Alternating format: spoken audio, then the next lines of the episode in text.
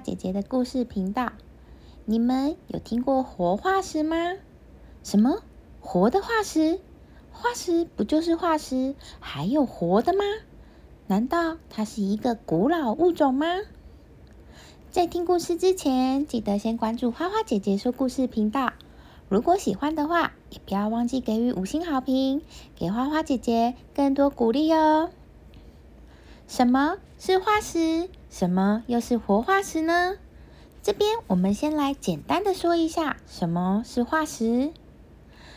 化石就是古老的生物所留下来的骨头以及其他的部分。化石是死了很久的生物，在岁月的累积下。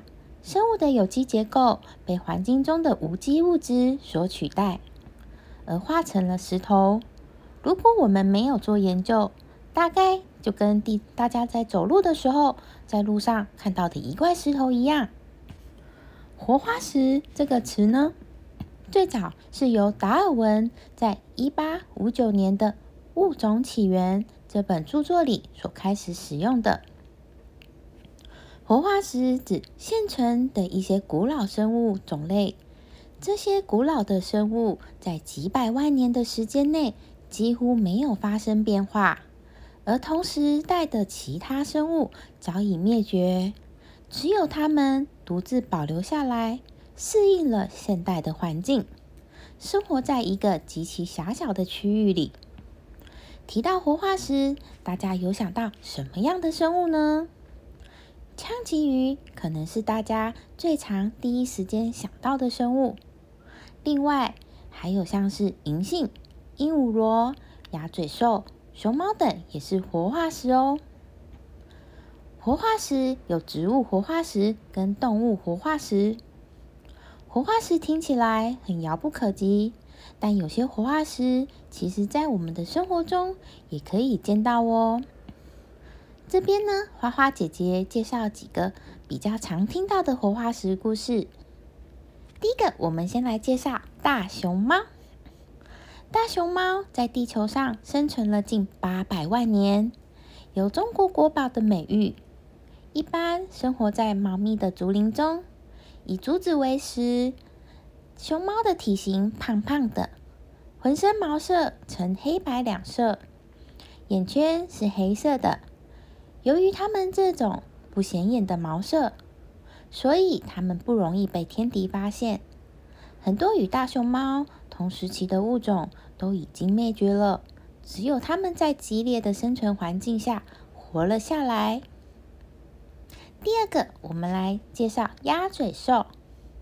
鸭嘴兽在地球上大概生存了两千五百万年，是最原始的哺乳动物之一。现在依然生活在澳大利亚。它们的分布范围小，而且数量少。鸭嘴兽全身被短毛覆盖，身上体温很低，不过移动速度很快，还拥有用来自卫的毒液。它们的毒液藏在膝盖背面的刺中，遇到危险就会释放出毒液。第三个，我们来介绍中国大鲵。中国大鲵又称为娃娃鱼，娃娃鱼应该是比较多人常常听到的一个名字。因为成年个体的叫声类似娃娃啼叫，所以有了这个名字。在地球上生存了近一点六五亿年哦，也是中国国宝之一。娃娃鱼是特有的一种极其稀有的野生动物。娃娃鱼不是鱼。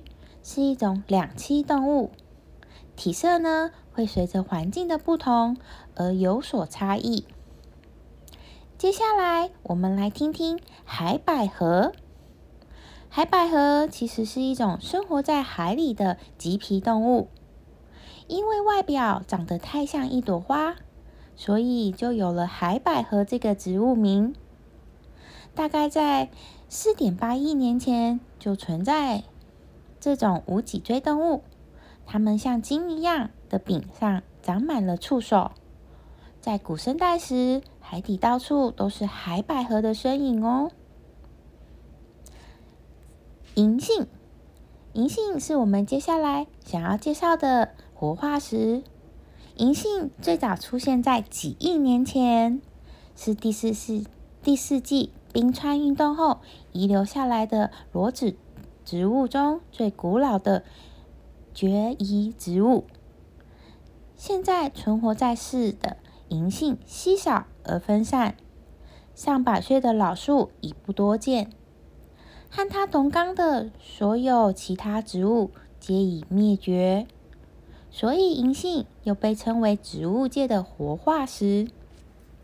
现在我们所看到的银杏树，都是经过培育、人工繁殖的苗木。